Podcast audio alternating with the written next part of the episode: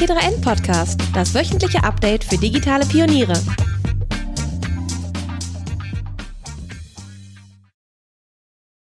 Hallo und herzlich willkommen zu dieser Ausgabe des T3N Podcasts. Ich bin Caspar von Alverden. Ich bin nicht alleine da. Ich habe heute zu Gast den Sebastian Moncé. Äh, ich grüße dich, Caspar. Hallo. Moin. Du, du bist hier als unserer, unser Apple-Spezialist denn wir wollen sprechen über die WWDC oder WWDC, wie man eigentlich, glaube ich, eher sagen müsste. Äh, Sebo, ich weiß, dass du, beziehungsweise ich habe gehört, dass du schon mal auf der WWDC vor Ort warst. Ähm, deswegen die Frage an dich, was ist das überhaupt? Wie ist da so die Stimmung, wenn man vor Ort ist? Äh, das wird ein paar Jahre her sein, also es wird nicht letztes Jahr gewesen sein. Erzähl mal. Genau, nee, letztes Jahr habe ich die äh, tatsächlich auch schon äh, virtuell und remote, wie wir alle, ähm, mitgenommen. Ähm, ich war schon ein paar Mal da und das ist natürlich schon ein großer Unterschied. Ne? Also das ist ja Apples Entwicklerkonferenz, ähm, wo es eigentlich auch immer in erster Linie sich alles um die Entwickler ähm, dreht, also Third-Party-Entwickler, kleine Entwickler, aber auch größere Unternehmen. Ähm, die können dann da ähm, nach der Keynote, mit der die WWDC ja immer startet, wo Apple dann so einige Neuerungen vorstellt, die auch für das breitere Publikum interessant sind. Klassischerweise werden halt die kommenden Betriebssysteme für Mac, ähm, iPhone und iPad und Watch und Apple TV und was es mittlerweile nicht alles gibt, vorgestellt. Ähm, da gibt's dann immer so ein paar Highlights, die die vorstellen. Ähm, direkt im Anschluss gibt's dann auch immer die Developer Beta, die mutige, sich mhm. auf Tiefdekrete runterladen können. ähm, genau, und das Ganze geht eigentlich immer so eine, so eine Woche. Ähm, und äh, nach dieser Keynote und dann gibt's noch die State of the Union, ähm, die sich wirklich nur an Entwickler richtet, wo es dann um neue Entwicklerwerkzeuge geht, ähm, neue APIs und alles, was dazu gehört, ähm, haben die ganzen Entwickler dann ähm, diverse Sessions, wo sie mit ähm, Apple-Entwicklern quasi die Neuigkeiten vorgestellt bekommen und teilweise auch wirklich ähm, Hilfe zu ihren eigenen Projekten bekommen. Ähm, das ist eigentlich immer eine ganz coole Sache für die Entwickler. Das, das merkt man auch immer. Ich habe äh, die, die, die Jahre, die ich da war, auch immer mit, mit ein paar deutschen Entwicklern ähm, gesprochen. Es gibt jedes Jahr dieses Scholarship-Programm, wo halt wirklich junge Entwickler und Schüler ähm, äh, eingeladen werden und so ein Scholarship bekommen denn so eine WWDC ist, wenn man die äh, besucht äh, und bezahlen muss, nicht so ganz günstig. Mhm. Ähm, und die sind immer total, total begeistert und für die ist das natürlich was, was ganz, ganz Großes. Ähm, ja, und das ist halt sehr Apple-typisch. Äh, wenn man vor Ort ist, ist das natürlich alles perfekt inszeniert und mit viel Bohai und guter Stimmung. Es ist immer so ein, so ein riesiger Saal, wo wirklich Tausende von Leute dann äh, drin sitzen und ähm, zuhören, was der Tim Cook und der Craig Federighi und wie sie alle heißen, so vorstellen. Genau, und am Montag war die Eröffnung der aktuellen Entwicklerkonferenz, die ja auch die ganze Woche läuft, glaube ich, äh, wenn ich mhm. das richtig äh, weiß. Und ähm, wir haben uns diese Entwicklerkonferenz angeguckt, diese Eröffnung, und du hast auch, glaube ich, schon Meetings nochmal auch gehabt, Pressemeetings mit Apple und hast noch Meetings. Ähm, genau. Genau, deswegen können wir da auch nochmal ein bisschen tiefer in die Materie bei einigen Punkten vielleicht einsteigen und wir wollen so einen kleinen Rückblick machen, was da vorgestellt wurde äh, und, und was wir zu einigen Punkten so denken und finden. Ähm, wo du gerade angesprochen hast, viele Menschen in einem Saal und die zusammensaßen, die Eröffnung von der diesjährigen äh, WWDC ich habe im ersten Moment kurz mich, ja, ich war erschrocken, als äh, Tim Cook nämlich auf die Bühne ging und wir ihm so mit der Kamera folgten von hinten und man hörte, wie draußen scheinbar ein Publikum laut seinen Namen rief. Das hörte sich nach mehreren hundert Leuten an und mein erster Gedanke war, sind die Amerikaner schon so weit mit Impfen? äh, nein, sind sie nicht. Auch diese Entwicklerkonferenz findet im Moment noch komplett remote statt. Ich meine, vielleicht wird es ja nächstes Jahr ein bisschen anders. Ja, die haben ja tatsächlich, also die im letzten Jahr äh, war ja auch schon remote und ähm, hat so ein bisschen ja auch den Auftakt gegeben zu dem, was dann 2020 noch so an Apple-Events kam. Ne? Also wir haben ja im September dann immer ähm, nochmal große Hardware-Events ähm, und das war ja gerade im letzten Jahr ein wahres Feuerwerk an neuer Hardware, das abgefeuert ja. wurde. Man hat so richtig, finde ich, gesehen von, von der WWDC 2020 bis jetzt, wie wie sehr sie das ja auch professionalisiert haben. Ne? Also es ist wirklich, finde ich, eines der, der wenigen Unternehmen, ähm, die das ja richtig, richtig gut machen. Die bekommen da ja wirklich äh, von allen Seiten auch viel, viel Lob für. Also das, das hat ja eine richtige Dramatik immer. Also das ist ja eigentlich schon gar kein, kein, kein Informationsevent mehr, sondern das ist äh, ja in, in manchen Teilen fast, fast Unterhaltung, wie die das aufziehen. Ne? James Bond an Anspielungen waren auch diesmal wieder dabei. Ich, ja. äh, also Apple Software-Chef Greg Ricky, der dann äh, mit einem äh, roten Sportwagen irgendwie in die in die Entwicklungsabteilung hineinfährt und solche Dinge, äh, ja und äh, durch irgendwelche Portale springt und so. Also die geben sich schon wirklich Mühe und auch der Schnitt ist schon immer sehr sehr anders als bei anderen Veranstaltungen, also zum Beispiel Google I.O., die ich jetzt auch interessant fand, aber die ist natürlich völlig andere Veranstaltung gewesen. Also Googles äh, Softwarevorstellung und äh, Event, die ja in so einem Innenhof bei Google in so einem Park stattfand. Mhm, und, ähm, genau. eher so, ein, so einen kleinen Happening-Charakter hatte. Ja. Ja, lass uns doch mal einsteigen. Ähm, den Anfang machte Apple mit iOS 15, äh, der, der nächsten Betriebssystem-Software fürs iPhone.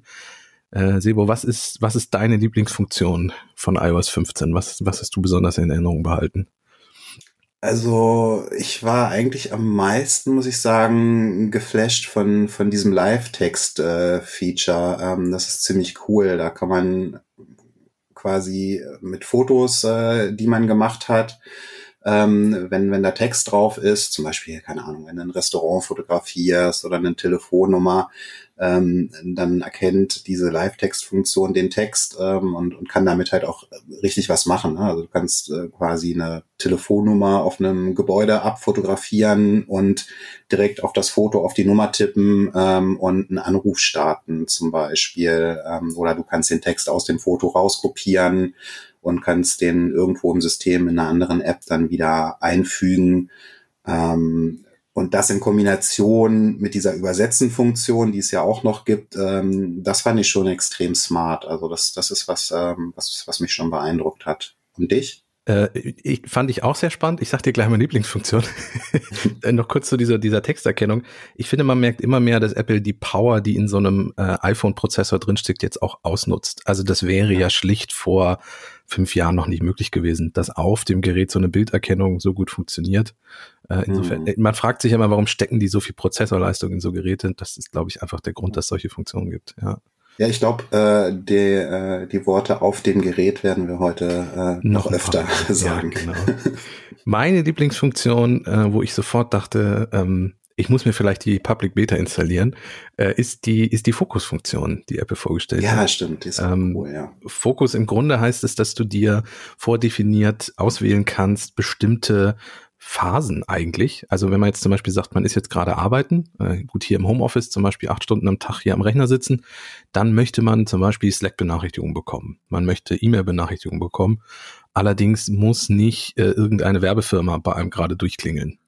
Dann kann man das schlicht einstellen. Man kann sagen, diese Benachrichtigung möchte ich haben, die nicht, die Kontakte sollen mich benachrichtigen dürfen, die nicht. Und äh, in der Zeit ist das dann so. Und wenn man das wieder ausschaltet, weil man zum Beispiel dann sagt, äh, ich mache einen Fokus Feierabend, da kriegt man dann zum Beispiel keine Slack-Nachrichten mehr, was ich sehr angenehm finden würde, so Thema Work-Life-Balance im Homeoffice und so. Mhm. Ähm, das ist eine Funktion, die werde ich definitiv nutzen, sobald es dann spätestens im Herbst dann offiziell auch mit der ja. iOS 15 Version weitergeht. Ja, das geht ja sogar noch ein bisschen weiter. Ne? Ähm, du kannst da je nach Fokus, den du äh, konfiguriert hast, also das wird wahrscheinlich schon auch ein bisschen Arbeit sein, ne? Ähm, ja. da seine unteren, unterschiedlichen äh, Fokus-Modi ähm, zu erstellen. Aber wenn man das erstmal hat, dann ist das schon cool. Ähm, da äh, ändert sich ja auch dein Homescreen. Also es Stimmt. werden dann halt je nach Fokus bestimmte Apps dann auch ausgeblendet. Das ist für mich so eine, gibt's einige von tatsächlich äh, dieses Jahr. Es ist für mich so eine typische Pandemiefunktion, äh, mhm. äh, weil halt viele Leute im Homeoffice sitzen und man natürlich auch ähm, das Smartphone äh, ja auch mittlerweile zum Arbeiten äh, und privat nutzt. Ähm, das ist, ist so eine typische Pandemie-Nummer. Äh, und es gilt ja auch geräteweit. Ne? Also wenn du deinen Fokusmodus auf dem iPhone ähm, einstellst, dann geht das auch äh, auf deinem MacBook und deinem, deinem iPad. Das ist schon ganz cool. Und das Gerät soll auch, wenn ich das richtig verstanden habe, lernen, wann ich welchen Fokus aktiviere. Also man wird den manuell einschalten können, mhm. aber er wird wohl auch ortsabhängig sein. Also zum Beispiel, wenn ich endlich mal wieder in unser T3N-Office fahren darf und auch regelmäßig, äh, wird mein iPhone erkennen, oh, er ist gerade an der Arbeitsadresse, äh, dann schalte ich mal den Fokus Arbeit ein.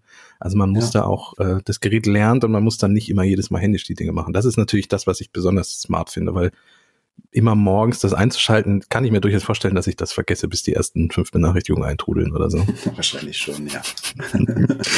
Äh, Stichwort Pandemiefunktion, da gab es ja, gab's ja noch ein paar mehr, die die Apple vorgestellt hat. Ähm, ich, ich hoffe ja inständig, dass wir keine vierte, fünfte Welle und so erleben, aber wenn, sind wir mit iOS 15 und den anderen Betriebssystemen vorbereitet. Äh, wir können zum Beispiel jetzt gemeinsam äh, Videos gucken und Musik hören über zum Beispiel FaceTime. Ähm, ist das eine Funktion, die du nutzen würdest? Also hast du schon mal, es gibt ja zig Drittanbieter, die das äh, angefangen haben zu entwickeln.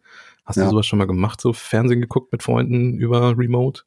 Habe ich tatsächlich noch nicht gemacht, werde ich wahrscheinlich auch in Zukunft nicht ja. machen. Ähm, ja, im vergangenen Jahr hätte ich es vielleicht tatsächlich dann ausprobiert, äh, gerade gerade so in den Wintermonaten, ähm, wo dann ja wirklich äh, ziemlich eingeschränkt war, äh, sich mit Freunden oder Familie äh, zu treffen, die nicht im selben Haushalt wohnen. Da hätte ich das vielleicht schon, schon auch mal ausprobiert. Jetzt ist es natürlich, ja, ein bisschen spät. Du sagst schon richtig, ja, wenn es dann irgendwann doch nochmal eine vierte Welle geben sollte, dann äh, wäre das vielleicht dann auch interessant. Aber im Großen und Ganzen äh, ist das eine Funktion, die so auf meine Lebensrealität nicht, nicht so richtig zutrifft, zumal es ja auch wirklich so ist, es erschwert ja auch so ein bisschen das Ganze, ähm, dass ja wirklich jeder, äh, der dann teilnimmt, mit dem man diese ähm, Experience machen will, ähm, der muss ja auch Abonnent sein. Ne? Das, das hatte Richtig. ich mich nämlich gefragt und hatte, hatte dann bei Apple auch nachgefragt. Und das ist natürlich aus DRM-Gründen so, dass du dann irgendwie nicht Apple TV Plus äh, als Abonnent gucken kannst und dann lädst du dir noch drei Freunde zum For All Mankind gucken ein oder so und ähm, die sind aber keine Abonnenten. Das funktioniert natürlich nicht. Genau, und Entwickler müssen ihre Apps entsprechend mit einer API auch anpassen. Also ich, ich, Disney Plus ist von Anfang an mit dabei, ähm, habe ich auf der Keynote gesehen. Genau. Netflix zum Beispiel war noch kein Wort von zu hören. Die werden unter Umständen ja, dann auch noch. Die ja selber was, ne? Also die haben eine eigene Funktion. Die, diese Funktion genau. selber, die werden da wahrscheinlich gar kein Interesse dran haben. Genau, ja. Ja, also auch für mich nicht unbedingt wichtig, aber ich denke, es wird eine Zielgruppe geben, die sich, die sich da schon sehr freut, zusammen ja. Fernseh gucken zu können. Ja, gerade bei Musik kann ich mir das halt auch bei jüngeren ja. Leuten total ja. gut vorstellen. Ne? Ja. ja. Ähm, etwas, was wir vielleicht mal ausprobieren müssen, äh, wenn wir dann die Betas mal installiert haben, ist FaceTime. Ich weiß nicht, wir können ja mal, wenn wir mal wieder gemeinsam Podcast aufzeichnen, mal FaceTime nebenbei laufen lassen. Äh, denn ja. äh, wir können damit jetzt endlich auch mal Leute einladen, die kein iPhone und keinen Mac besitzen. Über einen Link. Ähm, genau. Überfällig, oder? Also total, total überfällig. Äh, ist eigentlich auch, ähm, glaube ich, tatsächlich auch so eine typische Pandemiefunktion, ja. ähm, auch wenn es vor, vor der Pandemie schon total überfällig war. Ähm, klar, also das, äh, das ist eigentlich unbegreiflich. Da haben alle seit Ewigkeiten drauf gewartet, haben auch alle oder wünschen sich wahrscheinlich auch alle oder viele ähm, ebenso für Messages, wo das äh, ja noch mhm. nicht da ist. Ähm, aber ja, gerade bei FaceTime haben die halt wirklich, wirklich einiges ähm, auch, auch aufgebohrt. Ähm, ich ich frage mich immer noch, und das war tatsächlich auch ganz knuffig, das war eine Frage, ich weiß gar nicht mehr, in welchem Pressebriefing das war. Da fragte dann ein Journalist, ähm, weil Apple seine Pressebriefings immer über WebEx von Cisco mhm. ähm, abhält, fragte dann, ähm, ob es dann in Zukunft vielleicht dann auch endlich mal irgendwie via ja, FaceTime, FaceTime funktionieren mhm. würde. Und das war ganz, ganz ungewöhnlich für Apple. Die halten sich bei sowas ja immer sehr bedeckt und nee, da kann man jetzt nichts zu sagen und so. Und äh, die Dame, die da ähm, die Presse informiert hatte, die musste dann wirklich auch lachen und sagen, ja, ich hoffe es wirklich inständig irgendwie. Ähm, also so Microsoft-mäßig äh, Eat Your Own Dog Food. Äh, mhm.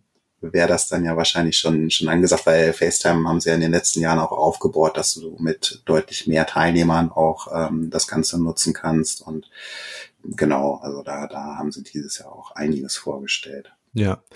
Äh, Funktionen, die, die auch in FaceTime gewandert sind, die man bei anderen Apps durchaus auch schon mal gesehen hat, sind zum Beispiel auch, ähm, dass jetzt Störgeräusche besser rausgefiltert werden. Mhm. Also wir, nutzen in der Printredaktion gerne mal Around. Ich weiß nicht, ob du das kennst. Das ist, ist eine App, die für Videokonferenzen gedacht ist. Die bietet so, die Hauptfunktion ist, dass du nicht in eckigen Fenstern, äh, Großbild, äh, sondern dass du in kleinen, runden Kacheln äh, ah, auf, okay. dem Monitor zu sehen bist. Und Around ist insofern beeindruckend, als dass das wirklich fast alle Störgeräusche schon rausfiltert mit KI. Mhm. Und FaceTime wird sowas jetzt dann auch in Zukunft können. Also in der, in der ja. ähm, Keynote war ja dieser Laubbläser zu sehen ja. im Hintergrund. Ähm, ja, ist in Homeoffice-Zeiten, Stichwort Kinder im Homeoffice äh, und andere Störgeräusche, äh, durchaus, glaube ich, eine gute Funktion, die kommen wird.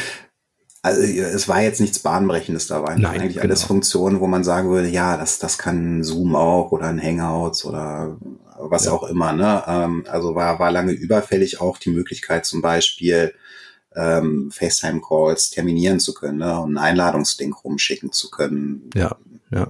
Wissen wir ja alle, die, die wir im Homeoffice sitzen und das ist Standard und ähm, total wichtig, ne? wenn du in deinen Kalender klickst, dass du da direkt den, den Link zur Videokonferenz mit drin hast. Das kann Facebook dann, äh, FaceTime neuerdings auch. Ja.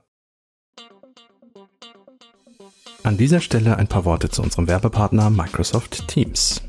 Microsoft Teams hilft Wingcopter dabei, ihr Business voranzutreiben. Wingcopter zeigte live über Teams, was ihre Drohnen so können. Somit haben sie die Möglichkeit, mehr Kunden zu erreichen, sowie mehr Menschen mit lebensrettender Medizin an entlegenen Orten zu versorgen. Mehr dazu erfährst du unter microsoft.com/teams.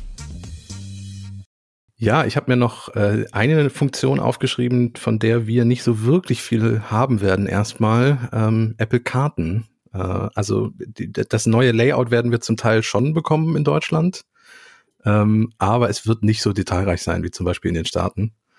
Ja. Ähm, und ich bin auch sehr gespannt, ob wir die neue Navigationsansicht so in der Form auch bekommen. Also die ist sehr, ich würde fast sagen, comichaft. Also sie gefällt mir, aber sie ist sehr comichaft, mhm. bunt. Ähm, aber sie wird sehr helfen, weil man zum Beispiel Sehenswürdigkeiten äh, auf der auf der Navigationskarte eingeblendet bekommt und Spuren viel besser sehen kann, ähm, welche Abbiegespur ich nehmen muss und solche Dinge. Ähm, da muss man schlicht einen Datensatz haben, den Apple durch die eigenen äh, Autos hat, die über die amerikanischen Straßen fahren und auch in Europa. Äh, aber wir hängen in Europa ja immer ein bisschen hinterher bei, bei den Karten. Weißt du zufällig, hat Apple irgendwie was erzählt, äh, ob und wann und wie andere Länder auch noch dazukommen oder schweigen sie sich da aus?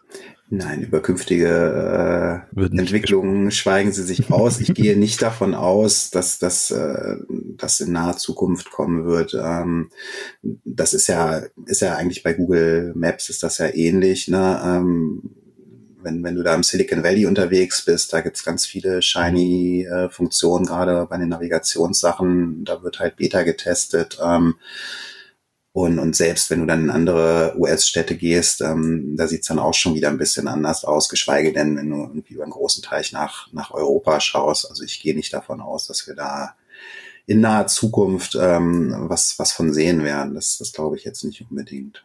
Ja, zumal wir ja auch noch also bei den mit iOS 14 äh, vorgestellter Fahrradnavigation ja auch noch hinterherhängen äh, und solche genau. Dinge, genau. Eine Funktion, die ich gerne hätte, wo wir wahrscheinlich aber auch noch warten müssen, ist das, was äh, Apple noch bei äh, öffentlichen Verkehrsmitteln ankündigte, dass das iPhone äh, mittrackt, wie weit man in der Verkehrsroute ist und dann zum Beispiel sagt, du musst jetzt in zwei Stationen aussteigen aus der U-Bahn. Ja. Ähm, das ist was, was ich klasse finde, aber da werden wir wahrscheinlich auch noch, also ich, ich weiß ja, dass zum Beispiel hauptsächlich Berlin jetzt äh, überhaupt über Apple-Karten Navigation und solche Dinge kann. Wir in Hannover werden da noch eine Weile drauf warten müssen, fürchte ich. Ja, das denke ich auch. ähm, ja, äh, so viel erstmal zur iOS 15. Ähm, ich, ich würde übergehen, wenn, wenn du nichts dagegen hast, zum, zum, zum neuen macOS ähm, und, und würde dort mit einer Funktion weitermachen, die auch zu der Karten gehört, die ich äh, sehr niedlich fand, weil sie auch schon seit, gefühlt seit Jahrzehnten von Google bekannt ist, diese wunderbare Erdansicht. Also man kann den, die Erdkugel jetzt so weit rauszoomen, dass man, dass man die ganze Erde sieht, die Karten. Ja, genau. Ja, das ist ja so ein bisschen anders als, als diese Unterscheidung von ähm, Google Maps und Google Earth, ne? Ja, Weil ich genau. glaube, wenn du bei Google Maps rauszoomst, dann ist es ja eher so. Dann bleibt es eine Karte, genau. Ja. Genau, und das ist halt so, so ein fließender Übergang. Äh, ganz, ganz nett, aber am Ende auch Spielerei, oder? Ja, doch, Spielerei. Ähm, beeindruckender fand ich, äh, Safari wird nochmal deutlich weiterentwickelt. Ähm, nicht nur am Mac, aber da ist es mir besonders aufgefallen. Ähm, der äh, Safari-Browser von iOS 15 und iPadOS 15 wird auch anders aussehen. Mhm. Ähm, da gibt es auch neue Funktionen. Also beim iPhone waren da zum Beispiel die, die Suchleiste jetzt nach unten. Ähm, Was total sinnvoll ist. Also das, man muss sich wahrscheinlich extrem ex umstellen. Ja. Das wird sich die ersten paar Male sehr seltsam anfühlen, aber das iPhone hält man nun mal so, dass die Finger unten sind Richtig. zum Tippen und ja. naja, ist das wahrscheinlich schon ganz cool. Mein erster Gedanke auch, warum war erst jetzt? Das ist so logisch, aber ja. Na, ja. ähm, am, am, Mac wird er auch weiterentwickelt. Ähm, sehr, äh, was direkt ins Auge fällt, ist äh, das neue Layout. Also ja, ähm, mega schick. Ja, mega schick. An den Tabs ändert sich ganz viel. Ähm, die, die Farbe passt sich sehr ähm, da der Webseite an, die man gerade besucht. Also Safari tritt so richtig in den Hintergrund, habe ich fast das Gefühl. Mhm. Ähm, ist das das Ziel? Also soll dieses, dieses Web-Browser-Geschichte immer mehr so ein bisschen nach hinten wandern? Also dass man sich gar nicht mehr mit dem Browser so stark auseinandersetzen muss? Ja, ich meine, Apple ist ja wirklich ein Konzern, der immer sehr großen Wert auf, auf Design und Ästhetik legt. Ne? Ähm, und ich denke, dem tragen sie halt diesen Designänderungen auch weiterhin Rechnung. Das mhm. ist halt wirklich dann die besuchten Seiten in den Vordergrund treten, dass das alles sehr, sehr modern und minimalistisch daherkommt. Ähm, also ich denke schon, dass das äh, so auch genau gewollt ist. Und auf der anderen Seite wird ja wirklich viel technologisch im Hintergrund gemacht, was ähm, was Geschwindigkeit angeht, was Sicherheit angeht. Ähm, ich war viele Jahre, äh, ich wirklich so ein bisschen weg vom Safari, ähm, nutze jetzt aber seit einigen, einiger Zeit auch wirklich wieder fast ausschließlich ähm, Safari. Gibt, gibt halt immer noch, das ist halt noch nicht so ganz in der breiten Masse dann wieder angekommen. Ich hatte das gerade gestern erst zum Beispiel, ähm, als ich gesehen hatte, dass das Impfzentrum in Hannover äh, neue Termine hat bin ich sofort äh, auf die auf das entsprechende Impfportal gegangen, um mir dann einen Termin ähm, zu ergattern. Mhm. Habe auch tatsächlich einen bekommen, Sehr konnte gut. den Termin dann aber nicht auswählen. Weil der Safari-Browser nicht unterstützt wird, was ich dann hinterher rausgefunden habe. Und als ich, bis ich den Chrome geöffnet hatte, waren die Termine alle schon Ach, wieder weg. Verdammt, okay. ich, ich wollte dir gerade schon gratulieren. Okay, Mist. Äh, ja, aber das geht mir auch so. Ich habe immer mal wieder gerade auch Behördenseiten, wo ich dann äh, irgendwie lande und dann kommt auch schon der Hinweis, äh, bitte installieren Sie sich Google Chrome. Äh, dieser Browser wird nicht unterstützt. Ähm, genau. Ja, wobei man ja auch sagen muss, ist eigentlich etwas, wofür man Apple loben muss, dass sie immer noch die Fahne hochhalten und selber einen Browser entwickeln. Ich meine, Chrome und äh, Chromium hat ja im Grunde schon fast das ganze Web übernommen. Ähm, ich glaube, nur noch Firefox ist eigenständiger Browser mit selbst entwickelt. Die hm. ganzen anderen Browser sind ja alle schon auf Chrome-Basis. Also, ja. ja.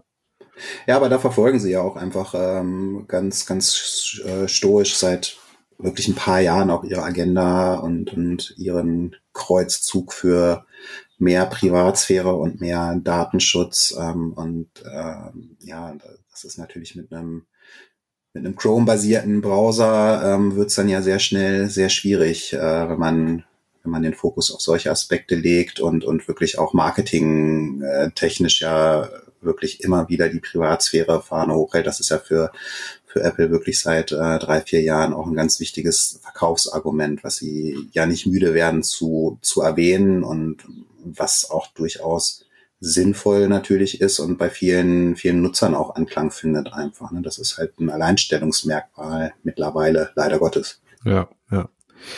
Äh, eine Funktion, die ich sehr gefeiert habe, ist Kurzbefehle für den Mac. Ähm, also es, es gibt eigentlich schon den Automator, den mhm. gibt es seit Jahrzehnten, glaube ich. Ich weiß nicht, ab welcher macOS-Version oder äh, ja, schon sehr lange. Sehr lange. Er ist aber einfach nicht so designt und nutzerfreundlich, wie das äh, die Kurzbefehle-App auf iPhone und iPad bisher war. Ähm, mit der App kann man schlicht Automatisierungen äh, einrichten, zum Beispiel. Ähm, Apple hat, glaube ich, bei der Keynote gezeigt, äh, man klickt da drauf und dann öffnen sich schon die Fenster, die man zum Beispiel für einen bestimmten Workflow braucht, automatisch, ja. die Programme. Ähm, kann nur helfen, ich, ich habe ein, zwei äh, Automationen mit dem Automator äh, für, für beruflich, weil wir zum Beispiel äh, Backups äh, auf Servern damit und solche Dinge durchführen per Mausklick. Äh, ich werde mal gucken, ob, ob die Kurzbefehle-App das dann auch am Mac kann, aber ich meine, schaden kann es nicht. Automatisierungen sind, sind immer eine gute Sache. Auch da fragt man sich, hätte eigentlich auch schon im vergangenen Jahr soweit sein können.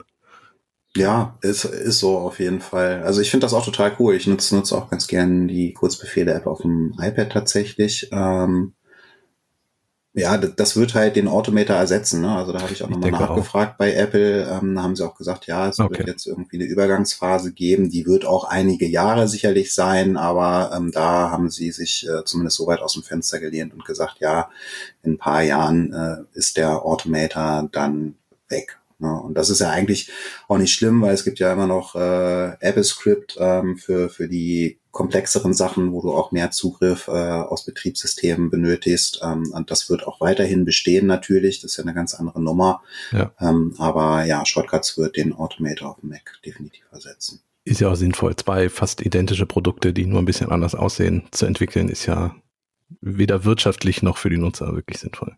Äh, genau. Und zumal ja wirklich äh, die Hardware sich jetzt auch mit dem um Umstieg auf Apple Silicon und den M1 ähm, so annähert, äh, dass, dass so eine Sachen äh, total naheliegend sind, ne? dass man das ja. so ein bisschen vereinheitlicht. Ja. Ähm, da musst du mir jetzt mal helfen. Ich weiß, dass beim iPhone Siri jetzt an Bord ist, äh, beim Mac wahrscheinlich mhm. auch, oder?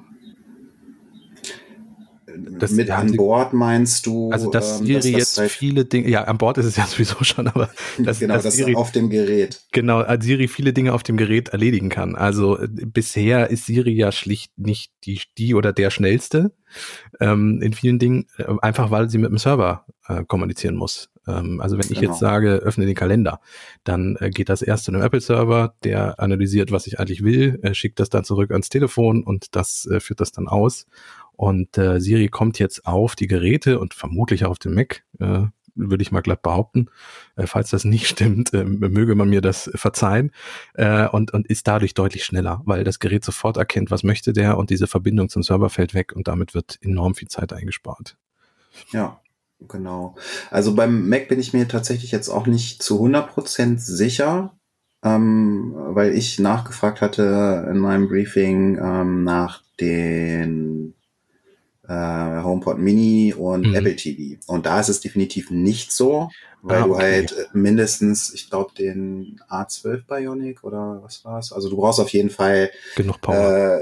Äh, genau, du brauchst die Power und du brauchst die Neural Engine. Ähm, und daher ist es so, dass das halt auf entsprechenden iPhones, die diesen Chip schon verbaut haben und auf iPads ist es definitiv so, ähm, dass ein Großteil der Siri-Anfragen mittlerweile dann auf dem Gerät verarbeitet wird. Ähm, genau, wie du richtig sagst, das bringt auf jeden Fall eine deutlich bessere Reaktionszeit und mehr Geschwindigkeit. Ähm, bringt halt so ein bisschen mehr Sicherheit, weil jetzt nicht irgendwelche ungewollten Audioaufnahmen an Apple-Server übermittelt werden. Ich glaube, die Transkribierung der Anfragen wird trotzdem noch übermittelt, wenn ich das richtig verstanden habe. Ähm, genau, aber in erster Linie ist das für, für die Geschwindigkeit natürlich total gut, dass es auch hier wieder auf ja, dem Gerät. Stichwort. Datenschutz, genau.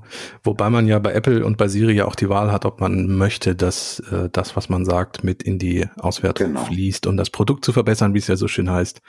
Äh, genau. Das kann man ja ablehnen. Ich denke nicht, dass Apple komplett auf all die Daten verzichten wird, äh, zumindest für die Produkt Produktverbesserung, wenn man dem zugestimmt hat. Ja. Wenn man dem nicht zugestimmt hat, wird sowieso gar nichts dahin wandern, aber ja, ich denke auch, dass das Gerät dann zumindest einmal am Tag wahrscheinlich kommuniziert, hier die Anfragen gab es, Kalender öffnen, Mails öffnen, Timer stellen. Ja, irgendwie so, genau. Ja. Äh, eine Funktion, bei der ich auch so dachte, ja, völlig, völlig sinnvoll, warum nicht, nicht schon früher, äh, Airplay to Mac. Also äh, ja.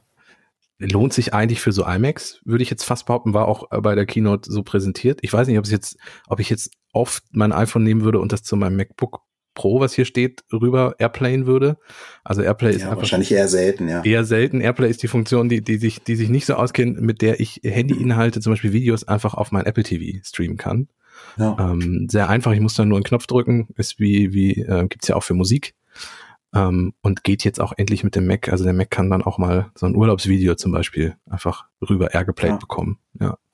Ja, war für mich tatsächlich äh, so ein so ein weiterer Beweis dafür, ähm, wie Apple seine neuen iMacs mit M1 positionieren will. Das hat ja. in der Präsentation, als die Hardware präsentiert wurde, auch schon so ein bisschen gezeigt, dass das halt wirklich so ein Familiengerät ist, das halt so leicht und platzsparend ist, dass es halt auch mal im Haus oder der Wohnung rumgeschleppt werden kann und in die Küche gestellt werden kann und was weiß ich was. Das jetzt dieses, dieses Airplay auf dem Mac äh, ist halt für mich so ein weiterer Beweis dafür, dass sie das auch genauso wirklich positionieren wollen. Es ist also ganz klar, wenn man sich das Marketing auch anguckt vom neuen iMac, äh, der ja vor wenigen Wochen vorgestellt wurde. Äh, es ist ganz klar die Zielgruppe, den sollst du dir in die Küche stellen, den sollst du dir ins Maxima Homeoffice stellen, aber der ist ganz klar nicht für Pro-Nutzer. Ich meine, es gibt ihn ja auch nicht in Space Gray, also insofern kann er nicht für Pro-Nutzer sein. Ne?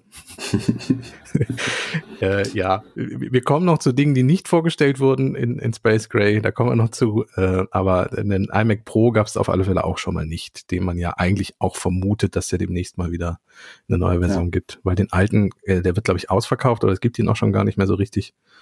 Also ja, da, genau. da tut sich was. Ja. ja eine Funktion, die direkt zu iPadOS überleitet, die aber wirklich genau zwischen macOS und iPadOS steht, Universal Control. Ähm, mein heimliches Highlight der gesamten Keynote. Ähm, was, was, ist Universal Control? Sebo, erzähl mal.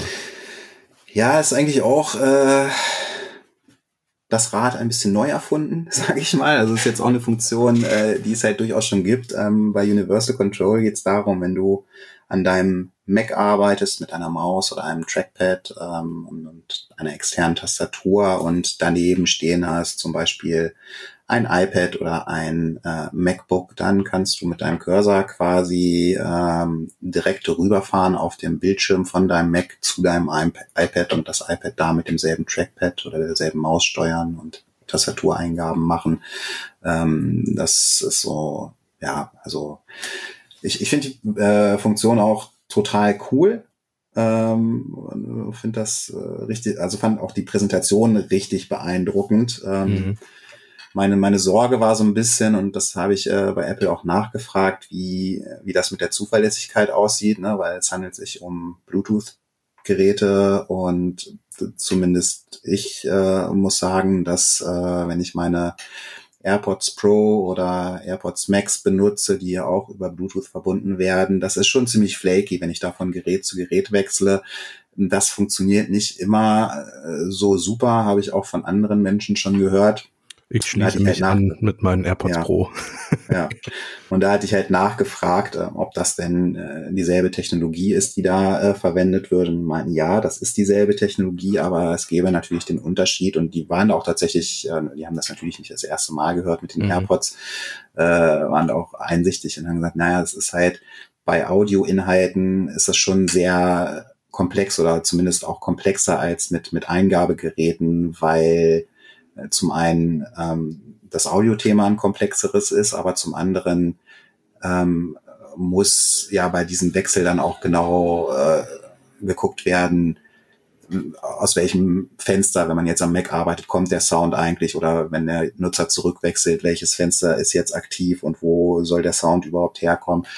Ähm, ich bin mal gespannt. Also das war, war zumindest so die Aussage von Apple, dass es ähm, besser funktioniert, weil es halt einfach weniger komplex ist als bei Audio. Ähm, mhm. Aber ja, wenn das funktioniert, dann ist das schon ziemlich cool. Was, was ich leider nicht rausfinden konnte, weil das war eine zweite Frage, die sich mir gestellt hat, ist ja total logisch, dass, ähm, dass so eine Funktion, wo du dann deine externe Tastatur und deine Maus ähm, für mehrere Geräte, ich glaube bis zu drei, nutzen kannst, ähm, wenn die nebeneinander stehen.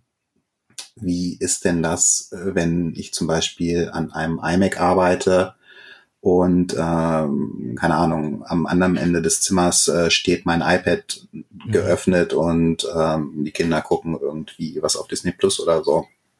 Also wie, wie da die Entfernung zwischen den Geräten ähm, sein muss, weil wenn halt in diesem beschriebenen Szenario äh, ich dann mit meinem Cursor aus Versehen an den Bildschirmrand fahre und dann ist mein Cursor weg und ich finde ihn nicht wieder. Und das klickst ist dann natürlich drum doof, und ne? machst das Disney ja, ja. Plus Video aus, ja genau. Genau, und dann ist das Geschrei groß. Ja, genau. ja, das, das wird sich einspielen müssen und da bin ich auch sehr auf die Betas gespannt. Also ich habe auch diese Sidecar-Funktion äh, häufig mal mhm. ausprobiert. Das ist ja äh, Bildschirm vom Mac teilen auf das iPad. Genau. Ähm, da muss ich aus meiner Erfahrung sagen, das war am Anfang sehr buggy. Also in den Betas, klar, natürlich ist eine Beta-Software, aber selbst die finale Release-Version hat bei mir nicht immer funktioniert. Es wurde aber mit der Zeit deutlich besser. Ähm, und ich wette, dass das mit Universal Control auch so ist, weil wie du sagst, ich glaube, die Funktion wirkt unglaublich einfach, aber ist dann doch extrem komplex, wenn man sich mal hm. hineindenkt mit dem, mit dem, was da so, so hintersteht. Ja. Ähm, etwas, was ich auch sehr gut fand, äh, ich, ich, ich komme noch bei iPadOS zu Dingen, die ich äh, nicht so gut fand. Äh, was ich sehr gut fand, ist, Multitasking hat sich geändert. Ähm, ich, ich nutze seit Jahren iPads ähm, und als Apple anfing, Multitasking, also mehrere Fenster auf einem Bildschirm anzubieten in, im iPadOS, habe ich das sehr gefeiert. Ich habe die Funktion aber im Alltag kaum genutzt. Schlicht, mhm. weil ich selber, und ich nutze nicht wenig Apple-Geräte und auch nicht, noch nicht so kurz, ähm, ich selber fand die so kompliziert und uneingängig, dass ich schlicht immer wieder wahnsinnig geworden bin, wie das funktioniert hat. Das ja. hat Apple jetzt auch eingesehen und neues Multitasking eingerichtet. Natürlich haben sie sich nicht hingestellt und haben gesagt, äh, unser altes Multitasking war schlecht, äh, sondern äh, sie haben jetzt diese neuen Funktionen einfach so gezeigt. Aber klar, natürlich wissen sie auch, optimal war das nicht, wie das bisher lief. Äh, ja. Was ist denn, was ist denn neu bei Multitasking? Naja, neu ist, dass du eigentlich in allen Apps äh, oben am Bildschirmrand so drei kleine Punkte hast, die ein Steuerelement öffnen, äh, von wo aus du dann ähm, den Splitscreen-Modus, also zwei Apps nebeneinander starten kannst oder auch ähm, diesen, diesen Overlap-Modus, wo so ein kleineres Fenster dann äh, einer App über einer anderen App hängt. Ähm, das ist auf jeden Fall neu und das ist auch äh, das, das Haupt Ding, was, was das Problem löst, äh, was du gerade beschrieben hast. Also äh, ja, war das dann halt wirklich mit Wischgesten und Multitouch mhm. ganz kompliziert, da wirklich äh, diesen, diesen Splitscreen zu starten. Ähm, du kannst den Splitscreen auch starten in diesem App-Overview, ähm, wenn, wenn du dir alle geöffneten Apps anzeigen lässt. Ähm, Kannst du die was, einfach zusammenschieben, die du. Genau, dann schiebst ja. du die so zusammen und ja. dann hast du einen Splitscreen Workspace. Ähm, wenn du über das Punktemenü gehst, kannst du halt, wenn du den Splitscreen-Modus starten möchtest, da auf den entsprechenden Punkt klicken, dann fährt die benutzte App ganz zur Seite und du siehst dein Homescreen, kannst da dann rumnavigieren und die zweite App, die du haben möchtest, ähm, auswählen. Ähm, was auch neu ist, ist äh, der Shelf. Mhm. Ähm, der ist nicht zu verwechseln mit dem leider, was äh, wir von macOS kennen, ähm, ne, wo dann alle Programme drin sind und du einfach durchswitchen kannst, ähm, sondern da werden quasi alle geöffneten Instanzen der App, die du gerade benutzt, gezeigt, inklusive der Splitscreen Workspaces, wo diese App auch mit mit am Start ist. Das ist halt ein erster Schritt und und ganz gut. Ähm, es ist sicherlich jetzt im Bereich Multitasking nicht der, der Riesenwurf, ähm, den viele, äh, mich eingeschlossen, erwartet oder erhofft haben. Ähm, sowas wie irgendwie äh, externer Display-Support ähm, mhm. fehlt halt immer noch. Also klar kannst du ein externes Display anschließen, aber dann wird halt einfach äh, der Bildschirm vom iPad gespiegelt ähm, und nicht als zweiter, zweiter Work Place quasi äh, zur Verfügung gestellt. Das, das wäre halt auch noch schön gewesen äh, da, im Bereich da, Multitasking. Da kommen wir in die Punkte rein, die ich, die ich, äh, die mir fehlten, schlicht und ergreifend, die ich, die ich einfach nicht, nicht gut fand, ähm, weil du gerade sagtest, äh, Display anschließen, das war ja etwas, ähm, was ich zum Beispiel sehr gehofft habe, als das iPad Pro mit M1-Chip vorgestellt wurde, dass, dass solche Funktionen jetzt kommen. Also Apple hat schlicht in das iPad Pro den bisherigen oder den neuen Mac-Chip reingepackt. Also ein Chip, der nachweislich mit mehreren Monitoren auch in 6K und 8K und so umgehen kann. Ja. Ähm, das heißt, eigentlich wäre das auf Hardware-Seite wahrscheinlich kein Problem und man hatte gehofft, ja, kommt ja jetzt iPadOS, dann wird das, wird das alles mit drin sein. Nee, leider nicht. ähm, und was mir auch fehlt und was ich auch so ein bisschen gehofft hatte, ich, ich finde ja, das iPad läuft seit einiger Zeit unter seinen Möglichkeiten. Ähm, und das liegt nicht an der Hardware. Also wie gesagt, der M1-Chip ist äh, sehr schnell, sehr energieeffizient, ähm, kann auf dem Mac professionell eingesetzt werden. Es gibt ja auch ein äh, MacBook Pro schon mit, mit M1-Chip. Ähm, und ist ja auch wirklich schnell, kann auch Videoschnitt und solche Dinge. Ähm, ja. Ich hatte eigentlich ein bisschen darauf gehofft, dass Apple sowas wie Final Cut Pro, also seine eigene Videoschnittsoftware, ähm, oder auch zum Beispiel Xcode, wir waren auf der Entwicklerkonferenz, also Apples äh, Entwicklerumgebung, äh, vielleicht mal aufs iPad bringt. Wie, wie hm. sinnvoll das ist, muss man dann vielleicht auch wieder fragen. Aber es wäre hardwaretechnisch möglich und ich glaube, wenn Apple diesen Schritt nicht geht, professionelle Software mal aufs iPad zu bringen, dann also dann warten, warten die anderen auch, die anderen Hersteller, bis mal was kommt. Ja, ja, das gerade das mit der Pro-Software, die direkt von Apple kommt, das ist ja wirklich was, äh, wo, wo seit ja eigentlich zwei, drei Jahren drauf gewartet wird, weil sagen wir mal ganz ehrlich, ähm, auch vor dem M1-Chip äh, war ja. zumindest das iPad Pro äh, eine sehr leistungsfähige Hardware einfach, ähm, die das äh, total hergegeben hätte, zumindest irgendein Final Cut Pro oder so äh, auf das Gerät zu bringen. Also da wartet man schon schon lange drauf. Da sind ja eigentlich auch alle Experten für dieses Jahr fest von ausgegangen, gerade ja. nachdem das M1 iPad Pro gekommen ist, dass das dieses Jahr endlich kommt. Äh, nein, das ist zumindest zu WWDC noch nicht gekommen. Gucken wir mal, was das Jahr noch äh, bringt. Bei Xcode bin ich so ein bisschen zwiegespalten, weil auf der anderen Seite haben sie ja äh, mit Swift Playgrounds ähm, auf dem iPad dieses Jahr ähm, wirklich ihre Swift-Entwicklungsumgebung richtig groß aufgebohrt. Ne? Also mhm. es ist äh, wirklich ähm, dann mit iPad OS 15 und dem neuen Swift Playgrounds möglich, auf dem iPad Apps für das iPad in Swift nicht nur zu programmieren und zu bauen, sondern halt auch direkt ähm, zu deployen ne, und irgendwie in den App Store zu bringen. Das heißt, du bist überhaupt nicht mehr auf einen Mac angewiesen ähm, als, als iOS und iPadOS Developer, sondern kannst das, wenn du möchtest, direkt auf dem iPad Pro machen oder auf dem iPad machen. Das, mhm. das fand ich schon ziemlich bemerkenswert. Ja, es, es, es wirkt auch wie ein erster Schritt in so eine Richtung. Ja. Also ähm, ich, ich habe auch nicht damit gerechnet, dass jetzt macOS aufs iPad kommt. Äh, das wurde ja auch, nee, da ja auch seit, seit, Jahren irgendwie immer mal ja, wieder ja. besprochen.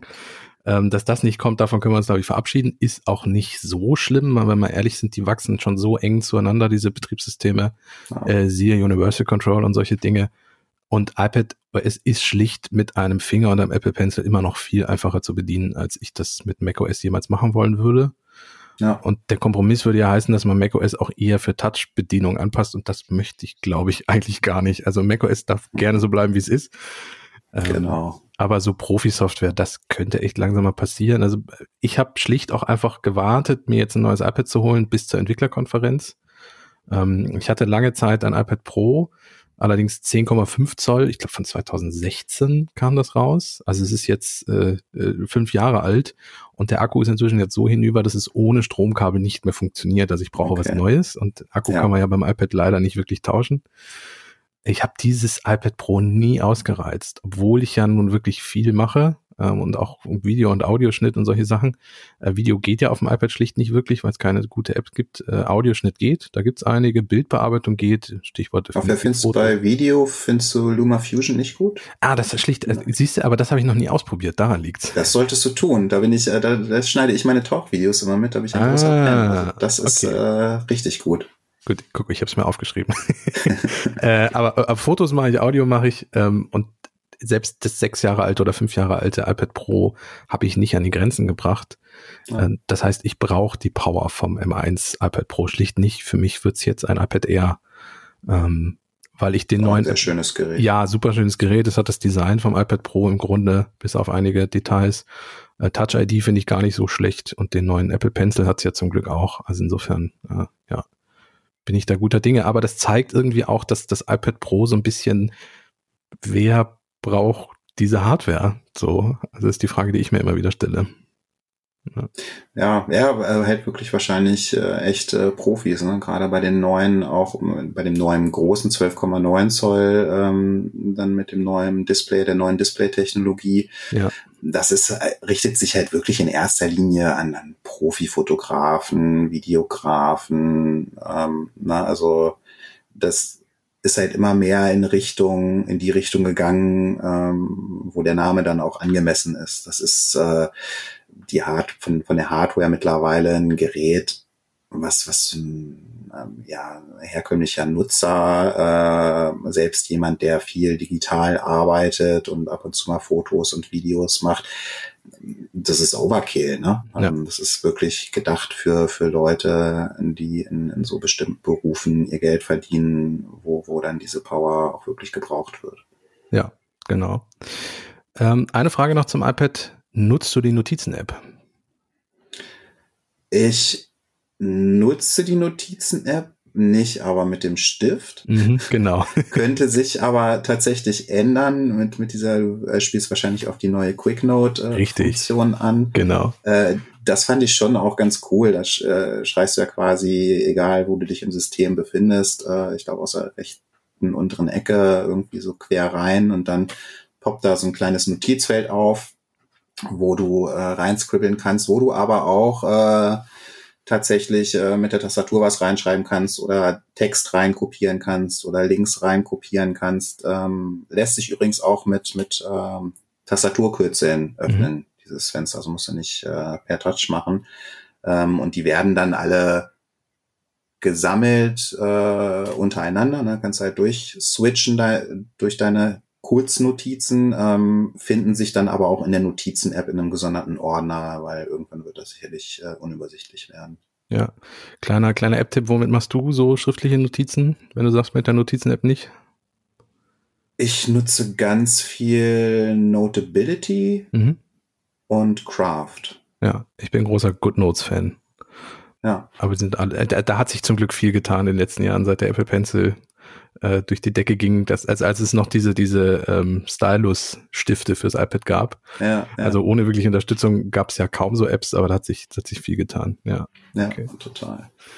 Ja, so viel zum, zum iPad. Ich, ich komme tatsächlich in Anführungszeichen schon zum Punkt Sonstiges, weil wir haben noch, ich habe noch ein paar Punkte auf der Liste, aber die sind alle relativ klein und wurden auch alle von Apple relativ klein abgefrühstückt. Wobei eine wichtige Sache vielleicht zum iPad noch. Äh, ah ja, stimmt. Widgets. Ja. Widgets, Widgets. Stimmt. Das, äh, da habe ich mich drauf gefreut. Das war auch relativ klar, dass das kommen würde ähm, vom, vom iPhone, von iOS. Ähm, ich hatte so ein bisschen gehofft, dass es äh, interaktiv wird mit den Widgets. Mhm. Äh, diesmal leider noch nicht, aber ähm, genau, man kann jetzt auf dem iPad auch Widgets auf dem Homescreen ähm, positionieren. Ähm, gibt, glaube ich, noch eine neue größere Größe, die man auch benutzen kann. Da gibt ja auch Sinn beim größeren Display. Und da ja, habe ich mich schon drüber Viertel vom, Fast ein Viertel vom Display, so wie ich das auf der, auf der Kino. Also es, es wurde ein Fotowidget gezeigt. Also das ist ordentlich groß. Ja, ja ein Viertel. Kommt ungefähr hin. Ja. ja. Gut, aber der Platz ist auch schlicht da auf dem iPad. Also insofern. Ja, ja, ja eben. Ja, einer der Punkte unter Sonstiges ist WatchOS. Ähm, ich vermute, dass wir da noch ein bisschen mehr sehen werden im Herbst, wenn die neue Apple Watch vorgestellt wird. Ja. ja. Ähm, deswegen war das so ein bisschen, bisschen kurz abgehandelt. Ja. Ähm, ja. Ist dir irgendwas im Kopf geblieben bei WatchOS, was, was dich kaum, oder? Also nichts, was mich jetzt beeindruckt hätte, großartig, muss ich ganz ehrlich sagen. Also genauso bei, bei tvOS. Genau. Also das waren ja. jetzt beides ähm, Updates, äh, wo man sagen muss, ja, kam, kam jetzt nichts, wo man, wo man aus dem Hocker gefallen wäre, vom Hocker. Was, was ist denn so, um mal in die Gerüchteküche und in den Ausblick zu wagen, was, was, äh, was schätzt du denn, was wir im, im Herbst bei der Apple Watch vielleicht sehen können, was Hardware und dann auch softwaretechnisch sich, sich dadurch ändert? Ja, definitiv äh, mehr, mehr Dinge im Health-Bereich, ne, im Gesundheitsbereich. Ich äh, könnte mir durchaus vorstellen, dass sie, dass sie äh, das in diesem Jahr vielleicht hinbekommen mit dem Blutzucker, ja. dass der über die Apple Watch äh, gemessen werden kann. Ähm, aber ansonsten fällt mir jetzt erstmal nichts nichts Großes ein. Ja, man munkelt ja irgendwie noch Designänderungen hin zu dem eckigen wie beim iPhone und iPad, aber das, das wird sich dann alles zeigen, wenn es dann wirklich so ja. ist. Ja. Ja, genau. genau. Äh, was ich mir noch unter Sonstiges aufgeschrieben habe, ist Home. Äh, da wurde drauf eingegangen, fand mhm. ich sehr spannend, weil eigentlich keine Neuerungen dabei waren. Ähm, also was, es war eigentlich nochmal so ein kleiner Abriss, so hier, das kann Home übrigens. Äh, ja. Also Stichwort zum Beispiel, äh, wenn du äh, eine passende Kamera hast, dass die auf dem Apple TV dann eingeblendet wird, wenn jemand klingelt und solche Dinge. Das ist alles nichts unbedingt Neues. Was so halb neu ist und wo viel Potenzial drin steckt, glaube ich, ist dieses, diese Meta-Geschichte ähm, ja. bei der Apple sich ja mit, mit anderen zusammengeschlossen hat, eigentlich mit allen Großen aus der Branche, würde ich fast sagen. Äh, mhm. Google, Facebook, wie sie alle heißen. Ähm, Meta ist eigentlich die Rettung für Smart Home, oder? Kann man das so betiteln? Ja, könnte, könnte dahin, äh, dahin gehen, auf jeden Fall. Ähm, ja, das man, Problem ist ja schlicht, es gibt fünf verschiedene, sechs, sieben, acht verschiedene Standards, äh, Übertragungswege. Die einen machen es mit Bluetooth, äh, die anderen mit Zigbee und hast du nicht gesehen. Äh, und, und Meta vereint irgendwie alles und alle Hersteller wollen sich auf diesen Standard äh, abstimmen und dann in Zukunft äh, als ein Home-Standard rausbringen, so dass du auch hoffentlich dann äh, viele Geräte miteinander kompatibel sind. Ja, ja, dürfte dürfte interessant werden. Ich verfolge das auch äh, sehr interessiert. Ich habe ja hier im, im letzten Jahr habe ich äh, auf t3n.de auch einen großen Artikel veröffentlicht, ähm, wo wir ein ganzes Haus renoviert haben mhm. und quasi auf HomeKit umgestellt haben und das eingerichtet haben. Ähm, das ist halt schon ein bisschen besser geworden. Haben wir in diesem Jahr so ein bisschen aufgerüstet auf Thread als mhm. Übertragungsprotokoll. Mhm. Bei vielen Geräten gibt's ja noch nicht ganz so viele, aber gibt's ja auch schon einige, was ja auch so ein bisschen in Richtung Meta geht, ne? Ähm, dass, dass, äh, dass da mehr Kompatibilität dann zwischen den Geräten besteht und du weniger Bridges benötigst, ähm, theoretisch. Ähm, ja, ich habe ich muss sagen, ich habe mir tatsächlich deutlich mehr erwartet von der mhm. WWDC, gerade in Sachen äh, HomeKit. Es geisterte ja vorher auch so ein bisschen das Gerücht von Home OS äh, durch ja. die Gegend, äh, wo ich dann schon auf aufgehorcht habe. Ähm, man muss sagen, der HomePod aber, zum Beispiel läuft mit tvOS, ne? Also im Grunde ist das eine Version von tvOS, wenn ich das richtig weiß, ne? Also er hat kein, kein ja. richtig eigenständiges Betriebssystem, ja. Er dürfte, dürfte ja auch so ein bisschen äh, dann mit dafür verantwortlich sein, dass man äh, seine HomePods jetzt auch als mhm. quasi Lautsprecher für, für Fernseher, seinen ja. Fernseher benutzen kann. Genau. Aber also der große Wurf ist auf jeden Fall ausgeblieben in, in Sachen HomeKit und, und Smart Home. Ja. Das sehe ich auch so, ja. Deutlich mehr hat sich getan beim Thema Datenschutz. Ähm, ist ja eh bei Apple schon seit einiger Zeit ein großes Thema. Ähm, sicherlich unter anderem auch, weil man gemerkt hat, dass man, dass man mit dem Argument auch äh, Geräte verkaufen kann. Ähm, das macht es ja aber nicht schlechter, ähm, dass sie diesen Fokus darauf setzen. Und eine Funktion, die ich sehr spannend fand, iCloud Plus Plus. Ähm, genau. Die nicht, also es ist im Grunde heißt jetzt der Bezahlservice iCloud Plus, äh, kann man so übersetzen, aber es kommt noch was Spannendes dazu. Das ist ja, ich habe einen Artikel gelesen gestern, eine Mischung aus VPN und Tor-Browser wurde es da genannt. Ähm, kann man das so zusammenfassen? Ist das, ist das wirklich eine Mischung aus VPN und Tor-Browser? Und was bringt mir das als Endnutzer, wenn ich jetzt ja. iCloud abonniert habe? Äh, von vorne. Also ich weiß noch nicht, ob iCloud jetzt iCloud Plus heißt. Okay. Also es handelt sich bei iCloud Plus äh, unterm Strich um drei große neue Privatsphäre slash mhm. Funktionen, die für zahlende iCloud-Kunden kostenlos sind. Ob die zum Beispiel auch beim kleinsten Tier, also dem, dem, dem günstigsten Abo von iCloud dann mit drin sind, weiß ich nicht. Konnte ja. ich auch nicht rausfinden. Also es kann halt durchaus sein, dass die günstigste Variante von iCloud dann weiterhin iCloud heißen wird und eben ohne diese Privatsphäre-Funktion auskommt. Also es gibt ja und, 5 Gigabyte kostenlos für alle ja. Apple ID-Nutzer und dann für 99 Cent, glaube ich, 20 Gigabyte. Ja, irgendwie so. Irgendwie so. Und dann geht's halt aufwärts, da muss man halt immer mehr genau. zahlen, wenn man mehr möchte. Ja. Genau. Ähm, und diese neuen Funktionen sind halt einmal ähm, das von dir äh, erwähnte VPN slash Tor Ding, was es aber eigentlich nicht ist, ja, äh, Private Relay heißt die Funktion, ja, genau. Ja. Private Relay. Ähm, geht darum, dass beim Surfen praktisch ja deine Identität so ein bisschen verschleiert wird, deine IP-Adresse, ähm, vereinfacht gesagt, äh, werden die Daten über Proxys gesendet, ähm, und gehen äh, über zwei unterschiedliche Routen. Das heißt, einerseits halt deine IP geht über eine Route und dann die angeforderten Daten über eine andere, werden dann irgendwie zusammengeführt und kommen dann zurück, so dass eigentlich äh, ja jemand anderes niemals gleichzeitig ähm, deinen Standort und deine IP und die besuchte Website oder die angeforderten Daten sehen kann. Mhm das ist halt so ein bisschen ähnlich zu einem, zu einem VPN durch diesen Zweier-Hop, aber schon wieder ein bisschen anders. Apple legt auch großen Wert drauf, äh, das selber nicht VPN zu nennen. Zumal ähm, ich ja auch nicht meinen Standort damit wechseln kann. Also ich, es wird, genau, ja, es wird ja so halt sein, dass mein Standort in der Nähe von mir bleiben wird. Also wenn ich genau. jetzt aus Hannover diesen Dienst nutze, werde ich also wahrscheinlich grobe Region bleiben. Grobe Region bleiben, genau. Während ich ja bei einem VPN sagen kann, ich logge mich über Amerika ein. Genau. Ja. Das ist eine, ist ja eine, eine viel genutzte Funktion auch von, von VPNs neben der Privatsphäre-Sache ähm, wo man ja auch sagen muss, äh, man muss seinem VPN-Anbieter ja auch vertrauen, denn ja. die Daten laufen bei dem natürlich zusammen. Ähm, aber genau, VPN-Dienste bieten ja auch immer die Möglichkeit, wirklich den Standort selber zu wählen, was ja auch von vielen Nutzern auch wirklich äh, gerne genommen wird, um zum Beispiel ähm, Inhalte mit äh, Region Code äh, nutzen zu können. Äh, weiß ich nicht, zum Beispiel im, im japanischen Nintendo E-Store irgendwie mhm. einkaufen zu können oder wie auch immer. Ähm, genau, das ist bei Private Relay nicht dabei. Und darüber hinaus, ähm, der, der eigentliche Fokus von diesen neuen Privatsphäre-Funktionen äh, liegt auf dem Thema E-Mail. Mhm.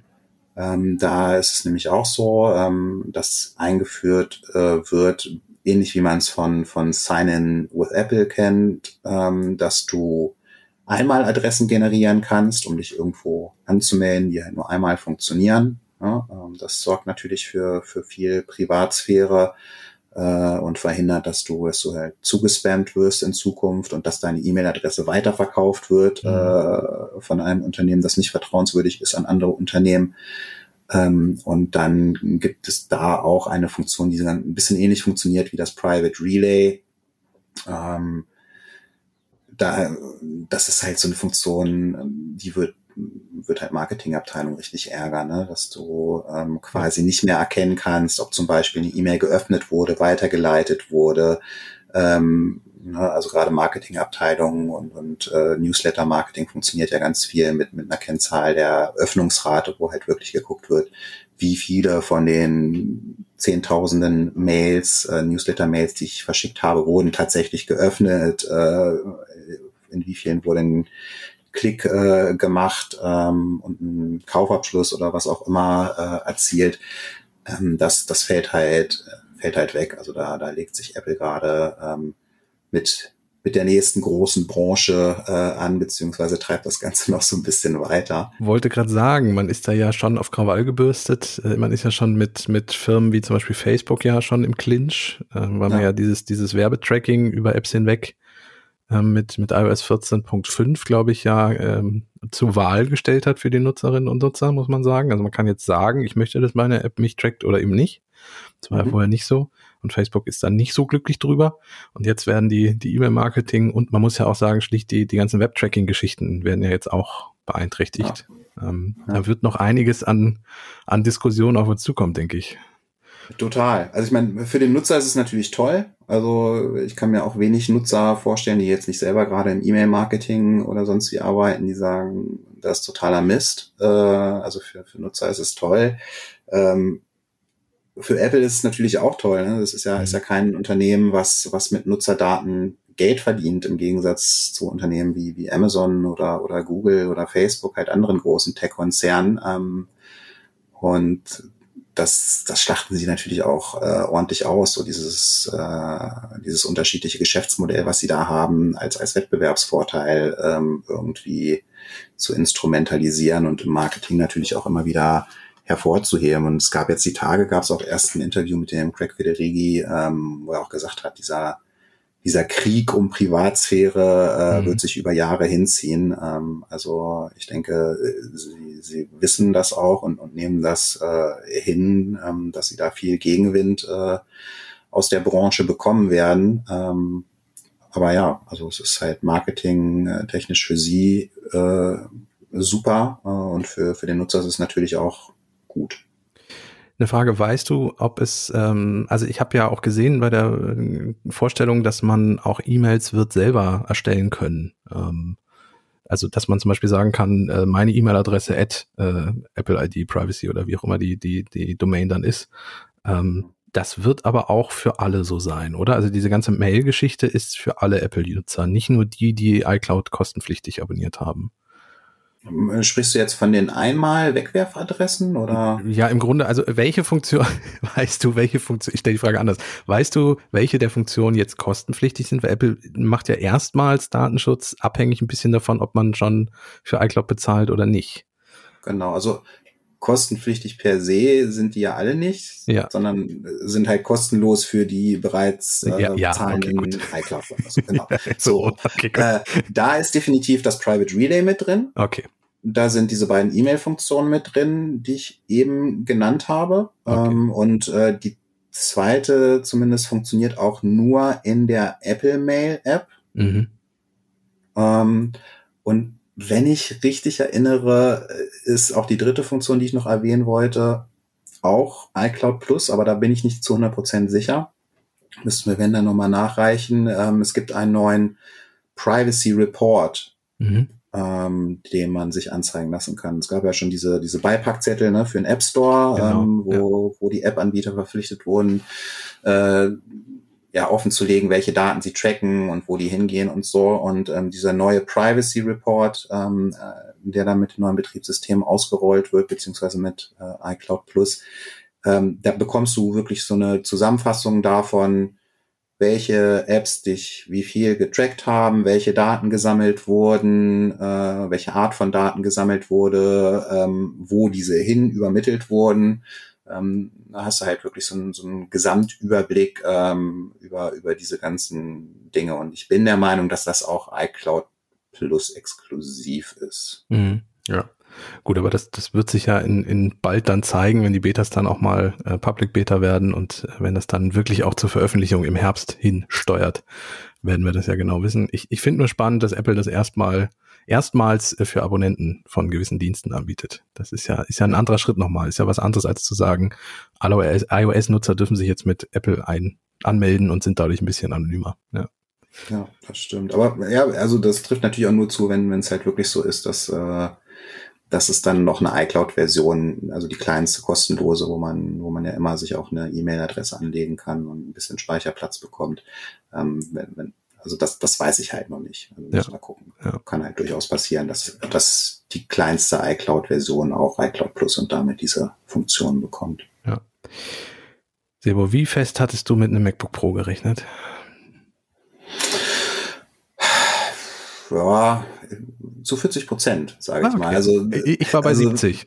Ja, WWDC ist ja ist ja äh, traditionell nicht unbedingt eine Hardware-Veranstaltung, kam immer mal wieder vor in der Vergangenheit, dass Hardware vorgestellt wurde.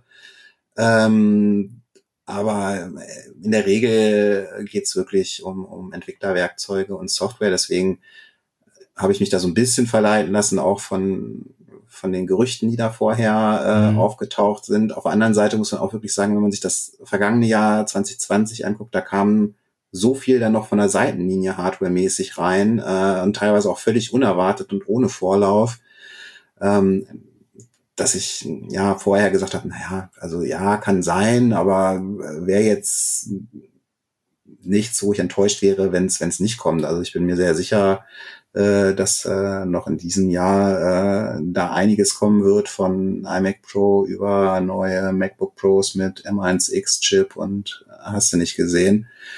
Aber nee, war, war ich jetzt nicht so. Also ich, ich, war mir halt so sicher, weil die Gerüchteküche sich so sicher war. Das ist natürlich überhaupt ja, nichts, worum man sich verlassen immer darf. Sicher. Die, die sind sich immer sicher, genau, die, die Analysten und alle. Ähm, ja. ja. aber ich, wie du sagst, wenn Hardware vorgestellt wird, dann ist es ja Pro-Hardware und da hätte so ein äh, M1X, also so ein aufgebohrter Chip in einem MacBook Pro mit neuem Design ja schon irgendwie gepasst. Aber ja, gut, klar. wird jetzt, wird dann demnächst vorgestellt, es wird sicherlich kommen, so ein Gerät. Äh, das ist fast schon zu 100 Prozent sicher. Nur wann ist halt noch die Frage, aber werden wir dann, werden wir dann ja auch sehen und ob dann auch wirklich sowas wie der SD-Kartenslot und so zurückkehrt, was man ja auch munkelt. Ja. Ich, ich, da ja, glaube ich also wiederum es, nicht dran. Äh, nee, nee.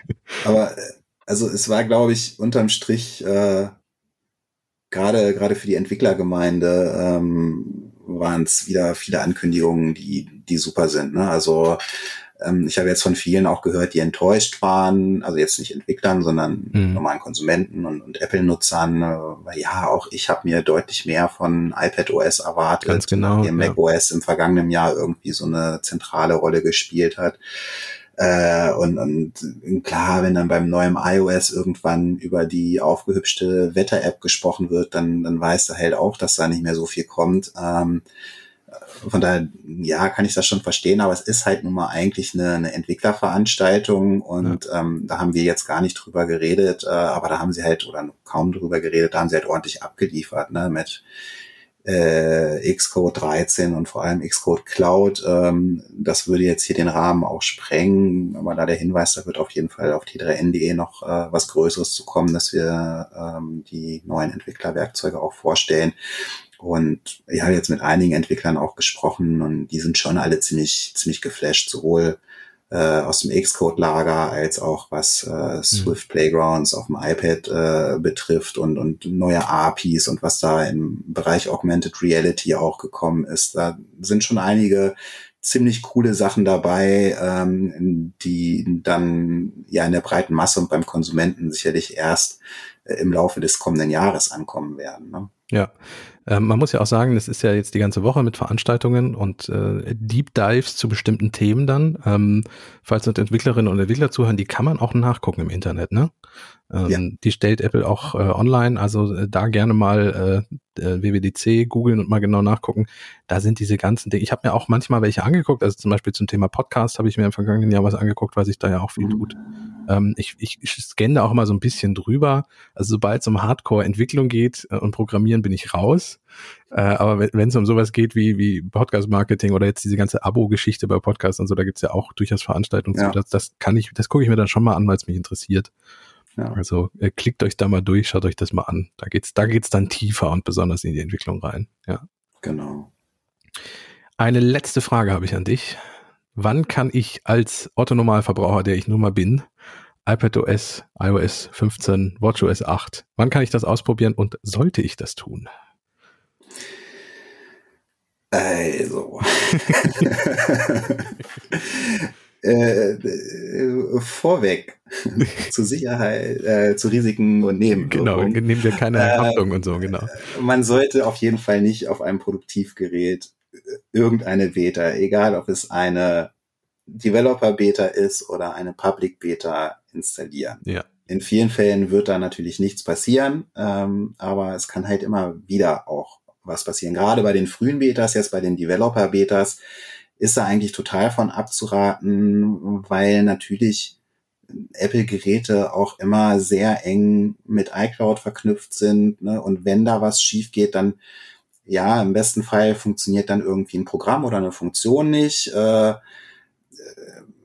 wenn es doof läuft, dann funktioniert das Gerät nicht. Äh, ne? Und wenn es richtig blöd läuft, äh, dann verabschieden sich äh, deine privaten Daten und Dateien irgendwie aus der iCloud oder so. Ähm, ist alles von daher, passiert. Also das ist kein, ja. kein Szenario, was du hier ansprichst, was nicht, ja, was unrealistisch wäre, sagen wir so. Genau, also deswegen, ich rate davon, davon immer ab. Ähm, ich mache das auch seit einigen Jahren wirklich. Äh, nicht mehr auf Produktivgeräten, wenn man noch, klar, wenn, wenn man noch ein altes iPhone oder ein altes iPad rumliegen hat, ne, als, als Zweitgerät, mhm. was auch unterstützt wird, dann kann man, kann man das natürlich gerne, gerne machen. Ähm, ja. aber ansonsten würde ich wirklich die Füße stillhalten. Jetzt gerade, gerade am Anfang, weil da sind die Betas noch so frisch.